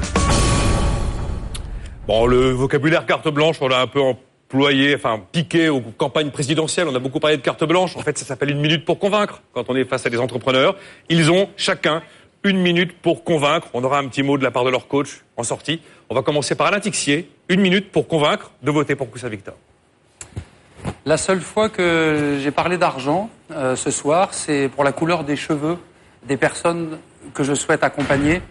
Euh, voter pour Victor ce soir, c'est euh, permettre aux personnes âgées que vous aimez de les garder le plus longtemps possible à la maison. Et si ça leur arrive d'être accueillis en EHPAD, c'est de continuer ce lien intergénérationnel dont on a tant besoin euh, et de, de manière à lutter contre l'isolement. Voter pour Victor, Coussin Victor, ce soir, c'est un acte euh, social et solidaire que vous pouvez réaliser de votre fauteuil dès maintenant. Sachez que vos votes m'engagent durablement pour que l'objectif à atteindre de ce challenge d'apporter de l'avenir aux personnes âgées, je puisse le tenir. La, cré- la création des coussins Victor est française, 100%. Elle est faite dans les ESAT, établissements pour personnes handicapées, et établissements pénitentiaires de femmes qui profitent à l'inclusion. Emmanuel Macron a mis la France en marche. Je ne voudrais pas que les personnes âgées soient distancées. Un mot, un mot, un argument à à ajouter à ce qu'a dit Alain, Evelyne. Aujourd'hui, l'offre, et c'est pour ça que je suis tombée euh, amoureuse de coussin Victor, euh, parce que c'est ce coussin, aujourd'hui, c'est ce qu'on attendait tous. Et moi, personnellement, si je l'avais eu il y a 18 mois, ça m'aurait sauvé, pas ma vie, mais la- peut-être la vie de quelqu'un. Et en tout cas, ça nous aurait permis à tous, dans la famille, de vivre à de certains moments de façon différente. Donc, merci Alain pour ce développement et merci pour ce que tu as fait. Une minute pour convaincre.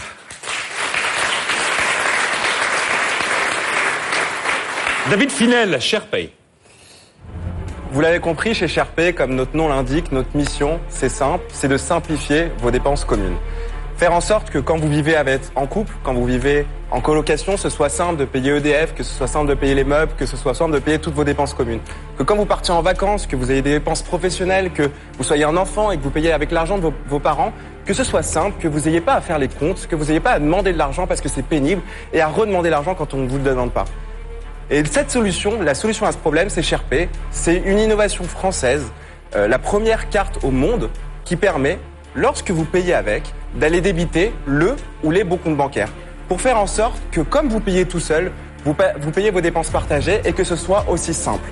Alors voilà, Sherpay, c'est la solution pour vos dépenses communes, c'est la solution pour payer, c'est aussi la solution quand on part en vacances pour ne pas avoir de commission de sa banque sur les frais euh, de changement de devise, etc. Avec Sherpay, faites l'amour, pas les comptes. Alors voilà, maintenant je vous le demande. Aujourd'hui, il y a plus de 10 000 personnes qui se sont inscrites sur Sherpay. Pour qu'il y en ait plus, j'ai besoin de vous, que vous votiez pour nous, pour avoir ces 150 000 euros d'affichage sur BFM Business. Un ultime argument, Fabrice Marcella. Vous l'avez compris, si vous partez entre amis en vacances cet été et que vous tenez à vos amis, vous n'avez plus qu'à souscrire à la carte Sherpay. Les bons comptes font les bons amis. Vous n'aurez plus à courir après tout le monde pour être remboursé. Voilà. Votez Même Sherpay. avec ses amis, c'est bien de faire l'amour plutôt que les comptes. Mais cela ne nous regarde pas. Mathieu Burin, Travolib, une minute pour convaincre. Alors moi, je voudrais que vous reteniez trois choses de Travolib. Un marché, une équipe, une ambition. Le marché, c'est le marché qui a le moins évolué depuis plus de 70 ans. Il y a un Français sur deux qui n'est pas satisfait de ses travaux en 2017. Deuxième, une équipe. Une équipe complémentaire entre les travaux et la technologie. On est 12 aujourd'hui, c'est que le début, donc d'ailleurs on recrute, donc si vous voulez nous rejoindre, avec grand plaisir. Le troisième, c'est une ambition. Plusieurs centaines de travaux réalisés euh, qui, ré- qui réalisent plusieurs millions de travaux, pardon, euh, plusieurs millions d'euros. Euh, ce qui nous a permis de convaincre des, in- des investisseurs de prestige, 1,8 million levé, notamment auprès de Xavier Niel. Donc le, le but c'est donner les moyens de notre ambition. L'ambition c'est quoi? C'est être capable de révolutionner les travaux de rénovation pour les particuliers en leur simplifiant la vie partout en Europe. Merci. Geoffroy, un ultime argument en faveur de Travolib. J'ai qu'un seul regret, c'est de ne pas l'avoir rencontré plus tôt. Comme tous les Français, j'ai eu des galères de travaux. Ah oui, ça- Là, c'est la sérénité, euh, à moindre coût. euh, génial. Laurent Bernet, une minute pour convaincre avec We Farm Up. En 2050, sur la planète, nous serons plus de 9 milliards. À l'heure actuelle, il y a 1,3 milliard d'agriculteurs. Moins de 10% ont accès au matériel agricole. Il y a 300, mi- 300 millions d'animaux qui servent à l'agriculture. Ça fait moins d'un milliard d'agriculteurs qui n'ont pas accès à une traction animale ou une traction mécanique.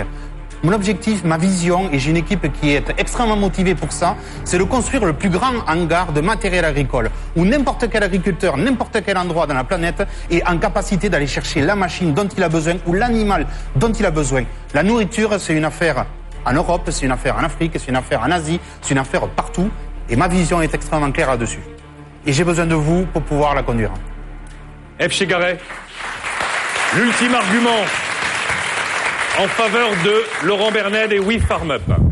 Franchement, c'est la première fois que quelque chose me donne des frissons comme ça parce qu'on a une ambition planétaire. On parle de quelque chose qui est notre alimentation. Hein, je vous rappelle que l'agriculture, c'est ce qu'on mange. On est ce qu'on mange. Si on veut continuer euh, à vivre euh, vieux et peut-être se servir de couffin Victor un jour, d'avoir des restos à partager et pouvoir rénover son appart, encore faut-il qu'on soit à peu près en bonne, en bonne santé. Et pour ça, il nous faut euh, quelque chose qui tient la route. Et quelque part, aider les agriculteurs, c'est aussi profiter à- à tout ça. Les votes se referment sur Internet d'ici quelques instants. On va marquer une pause. Pendant la pause, le public ici présent au studio Gabriel va se prononcer et les résultats, c'est à suivre. À tout de suite.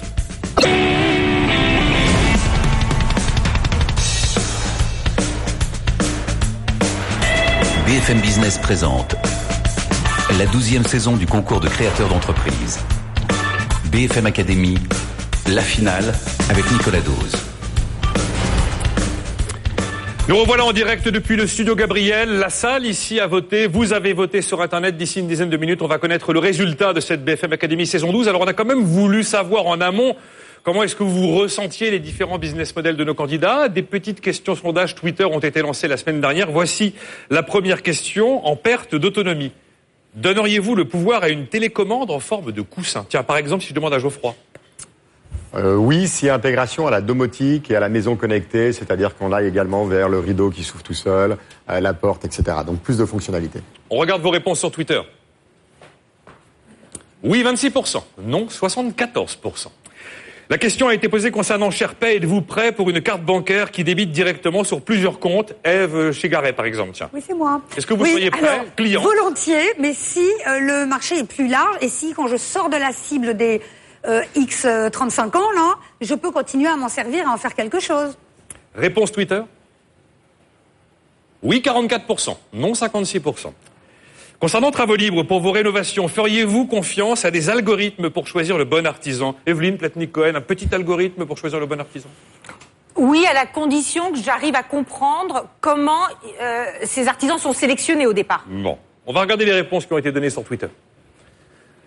37% de oui, 63% de non. Et enfin, concernant Oui Farm Up, selon vous, le monde agricole est-il mûr, est-il prêt pour l'économie collaborative? Fabrice, tiens. Je dirais oui, mais oui, Farm Up, il va falloir qu'il rassure et qu'il prenne son temps, en tout cas, pour pouvoir euh, rassurer l'ensemble de ses futurs clients. On est d'accord. On regarde la réponse Internet du sondage qui a été mené cette semaine. 49% de oui, 51% de non. On est sur un résultat qui est probablement le plus serré. Alors la BFM Academy, vous connaissez le côté on, il y a toujours un peu le côté off. C'est une émission qui se déplace, qui va en région, qui fait intervenir des quantités de gens. Il y a quelquefois des loupés, quelquefois des ratés. Enfin bon, bref, on s'est amusé à vous compiler tous les petits plantages dans un petit bêtisier. Regardez. On va aller voir si les pitchs sont prêts. Bon alors, il est prêt ce pitch? Ah, je pitch pas, moi. L'heure de se réveiller. Alors on a aussi Laure de Maison du Café, on a aussi Alors Laure, moi aussi j'ai été en CP. Ne vous inquiétez pas, on se retrouve la semaine prochaine. On se retrouve pas du tout la semaine prochaine. Je suis Donny Julio. Donny Julio. Ça va faire Désolé, on va recommencer parce que là, c'est pas possible. Je m'appelle pas Donny Julio. Ah, je refais, putain. Putain, excuse-moi. Notre notre ah Je me suis trompé, c'est ça Ah, je peux vrai. En fait, j'ai un petit coup de stress là. Ah, attends, je me, rem- je me remémore juste ce que je dois dire. Mince.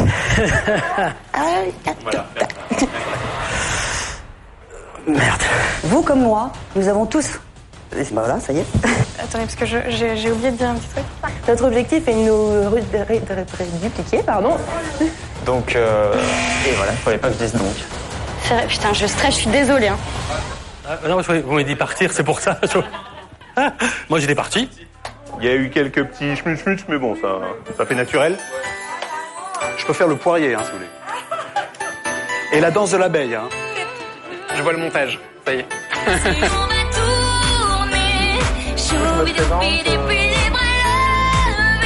Il y en a plein. Tout de suite, la mouche du coach. La mouche du coach. Il est nul ce dos. il y a une mouche ou pas Parce que la mouche, c'est pas une question, c'est quand même un- c'est quand même une question. C'est que, euh, il y a une donnée B2C et il y a une donnée B2B que, en définitive, B2B2C, et absolument pas B2C. Il faut pas que vous perdiez votre temps entre le B2B2C et le B2C. Moi, à mon avis, euh, le B2B. Je pense que vous faites un focus trop fort sur le B2C. Comment Vous faites du B2B, mais il faut que le C soit au courant. Ah, c'est quand on veut aussi. C'est tellement bon de faire des gamins. Mais quel dingo ce dose. Non, parce que j'ai JE dans l'oreille qui me fait des saloperies. Mais, mais quel dingo ce dose. Quel dingo ce dose.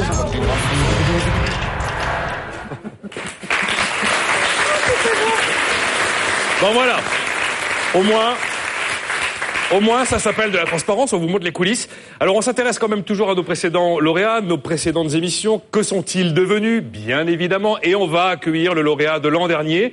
Il a mis en place une application qui permet de se restaurer dans les lieux à très forte affluence, comme par exemple un stade ou une salle de concert, mais pas de se restaurer en attendant l'entracte ou en attendant euh, l'habitant. Non, de pouvoir commander à sa place sa restauration, de la payer depuis l'application et justement de ne pas avoir à se déplacer en se retrouvant généralement avec une file d'attente interminable au moment stratégique de la mi-temps ou de l'entracte. On accueille Ronald Gautruche avec Eve Chegaray et son entreprise.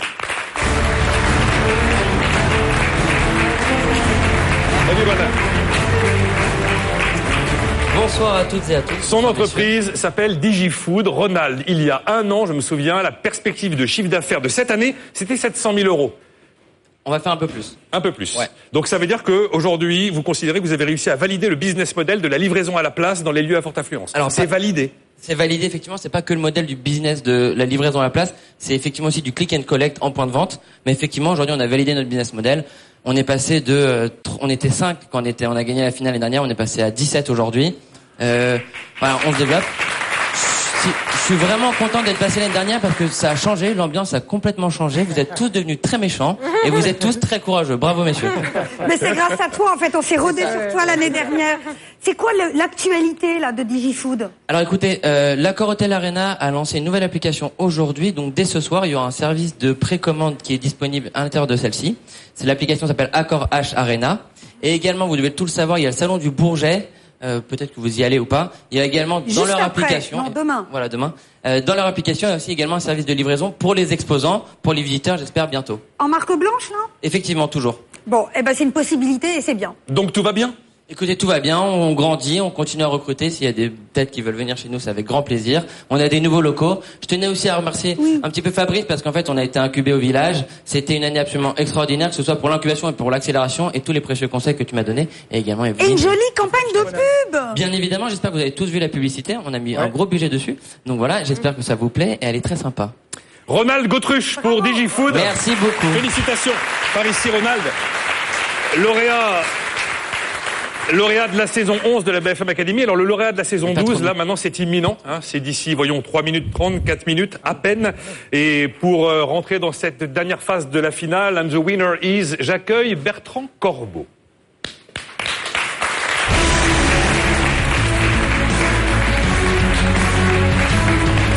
Bonjour et bienvenue. Vous êtes directeur adjoint de Crédit Agricole SA et vous avez été l'un des artisans, l'un des fondateurs de ces fameux villages Baïséa. Alors vous en avez combien des villages? Le premier c'était 2014. Premier, c'était 2014, euh, la 15 villages fin 2016, 25 à la fin de cette année, 32 à la fin de l'année prochaine, et entre 600 et 1000 startups dans nos villages euh, d'ici un an.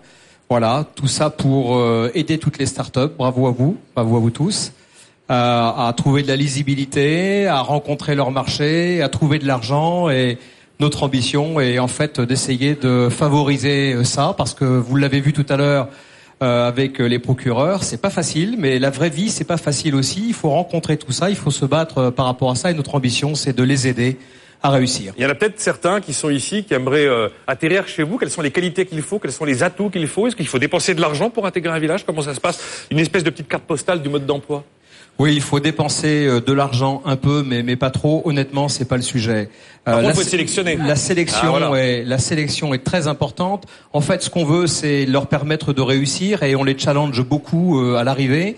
Euh, pour s'assurer que leur pilote et leur projet euh, finalement va résister à, à toute cette euh, à toute cette première étape, pour euh, regarder leur aptitude à tenir des pitchs, pour euh, rencontrer des gens qui ont de l'expérience. Le comité de sélection, ce sont pas des banquiers, il y en a quelques-uns quand même, il en faut, mais pas trop. Il y a des entrepreneurs, il y a des avocats, il y a des journalistes, il y a des artistes, et c'est ça qui fait qu'on va détecter la capacité à, à piloter un projet et, et à innover, parce que toutes ces nouvelles aventures, ce sont en fait des vrais projets d'innovation très différents, mais à chaque fois on innove. Bon, ça a donné des idées à d'autres. Remarquez des, euh, des espaces de networking, des espaces d'accompagnement, des espaces pour aider les, les startups à grandir, il y en a plein. Ça a donné des idées, véritablement? Il y a, une très belle offre euh, en, France et d'ailleurs on est très très heureux de voir qu'on est dans un pays où les startups sont en train de, de se développer en, en nombre très important. Nous, notre ambition est d'avoir quelque chose d'un peu particulier, c'est d'avoir un réseau de villages à Paris et sur tous les territoires, de l'adosser sur le monde entier puisqu'on a la chance d'être présent dans 50 pays et d'avoir 250 euh, partenaires aussi euh, implantés à l'international. Et au travers de ça, c'est de les aider euh, le mieux qu'on peut à, je vous le disais, trouver de l'argent, trouver de la lisibilité et pourquoi pas trouver un premier pilote, un premier marché, parce qu'on sait que c'est ça qui est le plus difficile. Venez avec moi au centre de la scène. Je vais demander à Alain Tixier, à David Finel, à Mathieu Burin et à Laurent Bernet de venir me retrouver au milieu, s'il vous plaît. Installez-vous comme vous pouvez, venez autour de moi. Je vais recevoir l'enveloppe qui va me donner les pourcentages de voix qu'ont reçus nos différents candidats et vous nous donnerez le nom du lauréat. Merci beaucoup. Je vous donne tout de suite ça. Le quatrième a obtenu 10,4% des voix. Oh my God. Je vous rappelle qu'ils étaient 500 sur la ligne de départ quand même. hein. Le troisième a obtenu 22% des voix. Le deuxième a obtenu 33,5% des voix. Et le lauréat a donc obtenu 34,1% des voix. Et on va découvrir le nom de ce lauréat C'est euh, Bertrand Corbeau qui va nous, euh, nous annoncer son nom, découvert dans cette enveloppe. Merci. En tout cas, la partie est serrée, on l'a vu. Le lauréat est We Farm Up.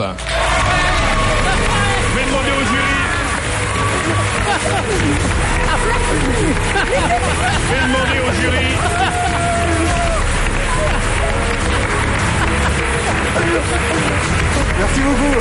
Merci beaucoup. Merci beaucoup. Merci beaucoup.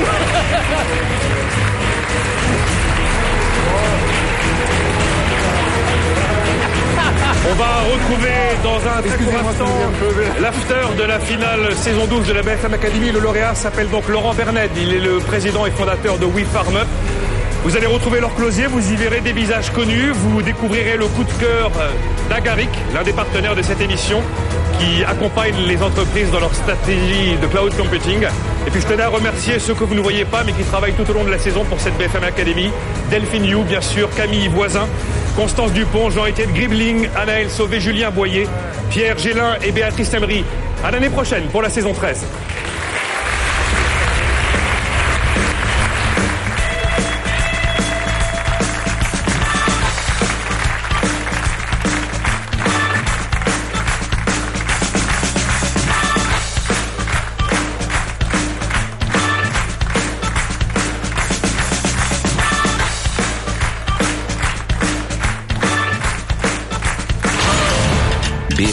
Sur BFM Business. Désormais, il n'en reste qu'un.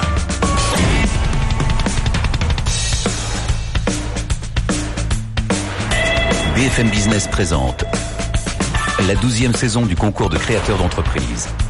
BFM Academy. Désormais, il n'en reste qu'un. Leur closier.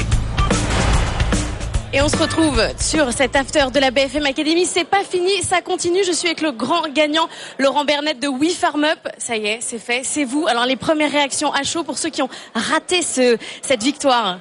Bah, je suis extrêmement ravi en fait pour toute mon équipe, pour tous mes partenaires, tous les gens qui qui font que ce service est né et le font qui fait qu'il est meilleur tous les jours. Je suis vraiment très très ému de tout ça quoi.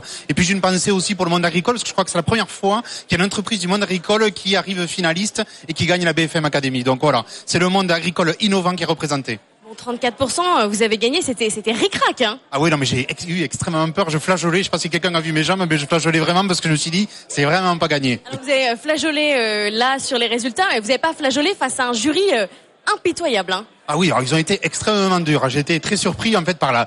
Il y a une forme d'agressivité. En fait, on s'y prépare, mais pas tant que ça. En fait, on l'apprend et, on la vit. Donc il faut se, il faut se mobiliser. C'est pas toujours évident.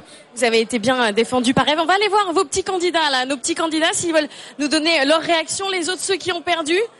J'espère qu'ils vont nous dire qu'ils sont contents pour vous. David Final, venez avec moi. Venez avec moi face à la caméra. Bon, finalement, c'est c'est pas vous qui avez gagné, c'est pas grave. C'est pas grave. Je suis un peu mauvais perdant, donc voilà, mais c'est pas grave. Je suis content que ce soit une belle start-up qui gagne. Bon, qu'est-ce qu'on a de travaux libres Mathieu, venez avec moi. Vous êtes pas trop déçu Extrêmement déçu, mais euh, grand bravo euh, aux vainqueurs. Ah oui, Farm Up quand même, beau gagnant. En plus, cet accent, moi, j'ai juste l'accent, j'aurais voté. Juste pour l'accent. Bon, les le jury, il a pas été trop difficile quand même avec l'ensemble d'entre vous. Ouais, c'était euh, c'était sec, mais c'est bien. Au moins, ça permet de- d'être très carré. et C'était c'était assez marrant. Alain, vous êtes défendu face à un jury impitoyable comme un chef. hein.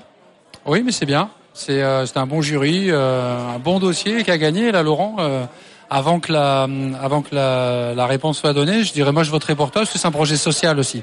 Donc quelque part c'est une victoire. C'est sympa, c'est une victoire pour tout le monde.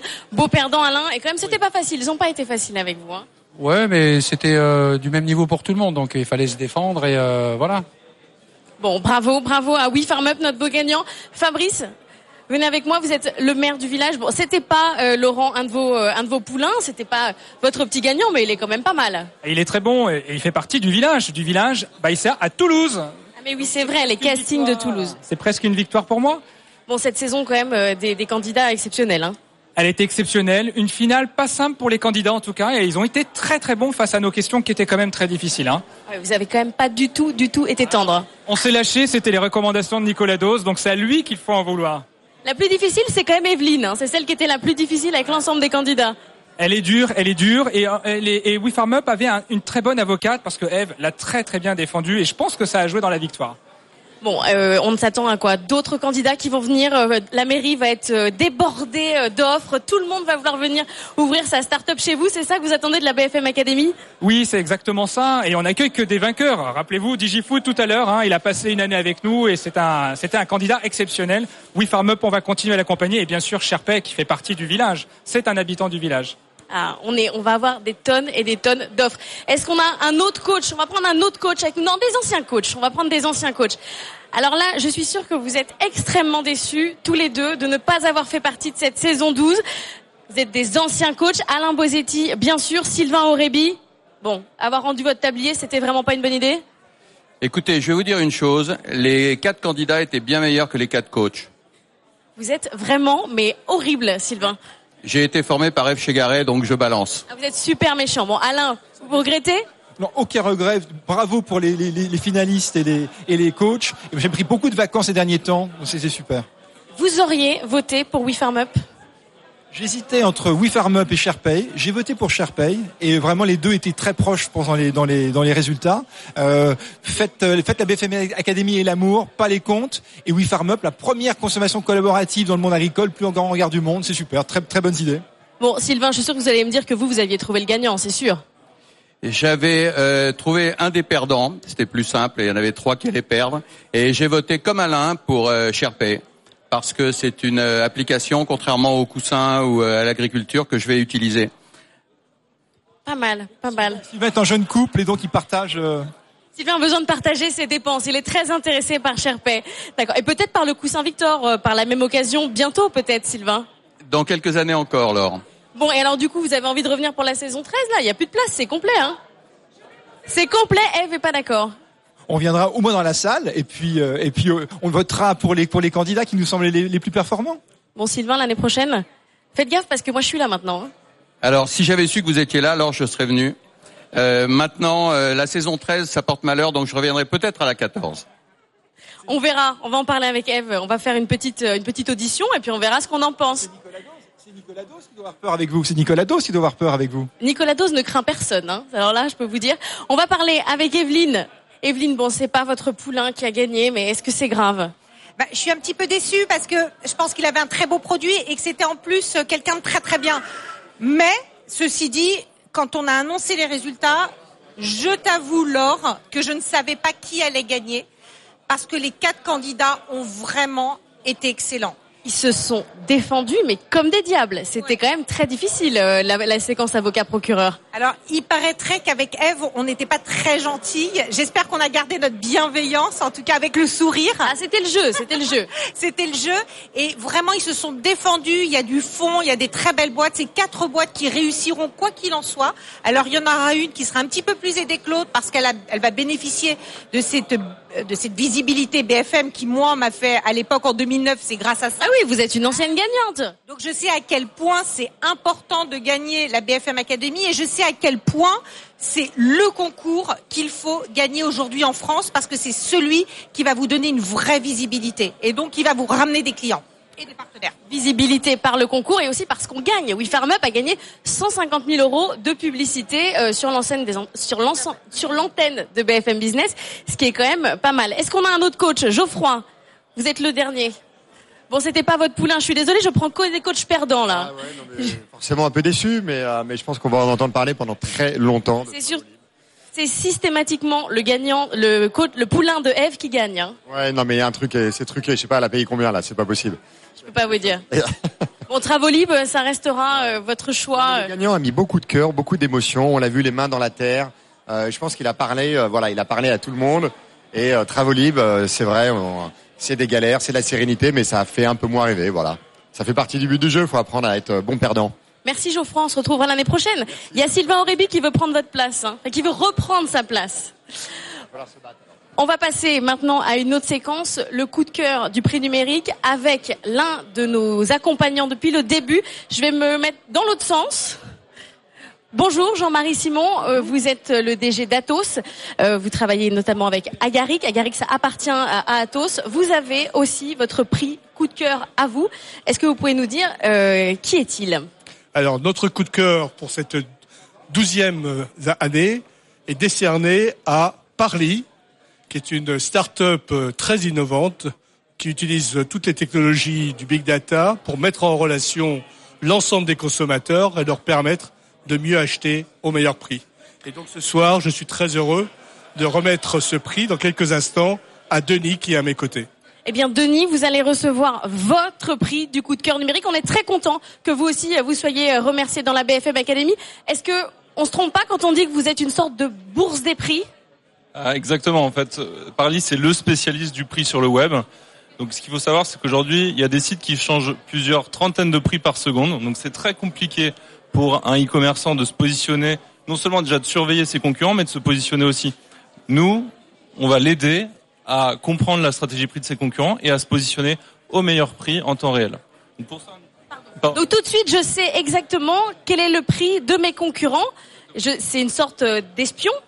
Alors c'est une sorte d'espion, sachant qu'on va euh, l'aider même à, à prendre les bonnes décisions. On va, on va récupérer énormément de data sur le web, du big data, et on va l'optimiser via l'intelligence artificielle pour se dire le meilleur prix pour vendre ce produit, c'est 99 euros et pas euh, 102 euros.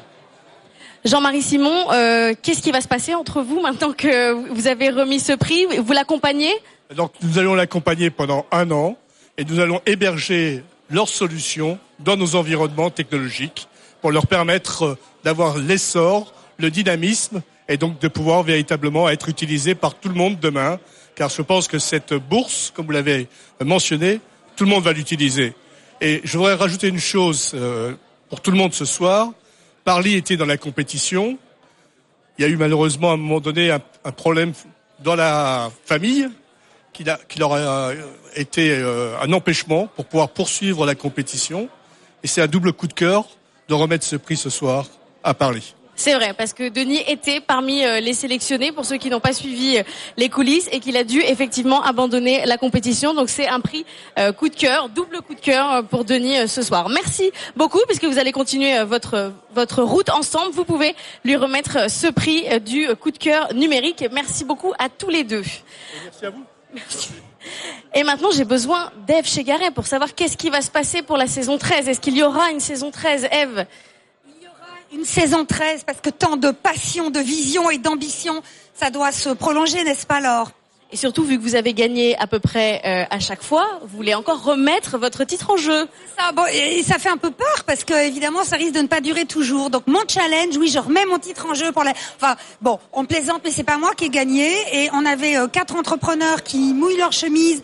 Et à plein de moments dans la soirée, je me suis dit que je les trouvais hyper courageux, que c'était beaucoup plus facile de les titiller que d'assumer leur position et d'essayer de nous convaincre. Donc euh, voilà, je reste assez bluffée par leur courage. Le jury a pas été tendre. Hein. Non, non, bon, on s'est un petit peu lâché. C'est vrai qu'on jouait le jeu, mais on se rend compte qu'en essayant de, de jouer ce jeu-là, on touche des choses qui sont malgré tout vraies et qui comptent pour eux, et que même s'ils savent qu'on essaie de plaisanter un petit peu sur tout ça, ça les touche.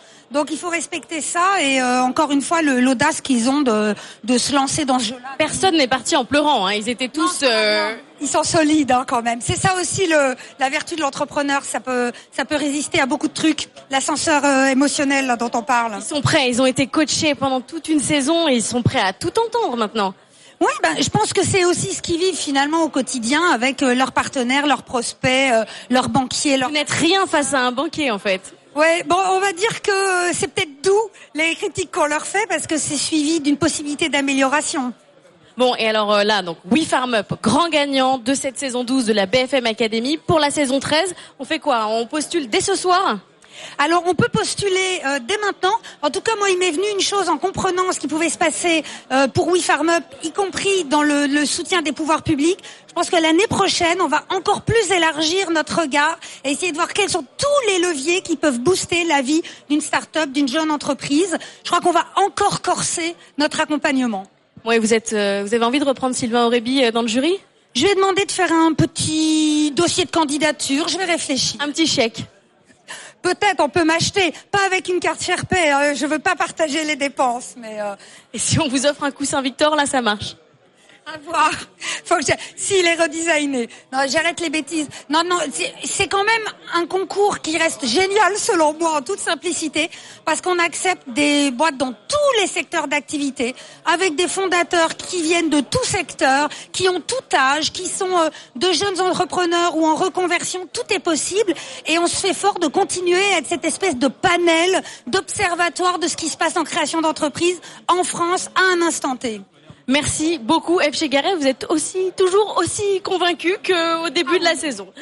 Eh ben c'est super. Je vous rappelle que sur nos quatre finalistes, c'est non, ce n'est pas Sherpay qui a gagné, c'est We Farm Up. C'est la première fois qu'un candidat euh, du monde agricole gagne la BFM Academy. C'est fini pour cette saison 12. La saison 13, c'est tout bientôt.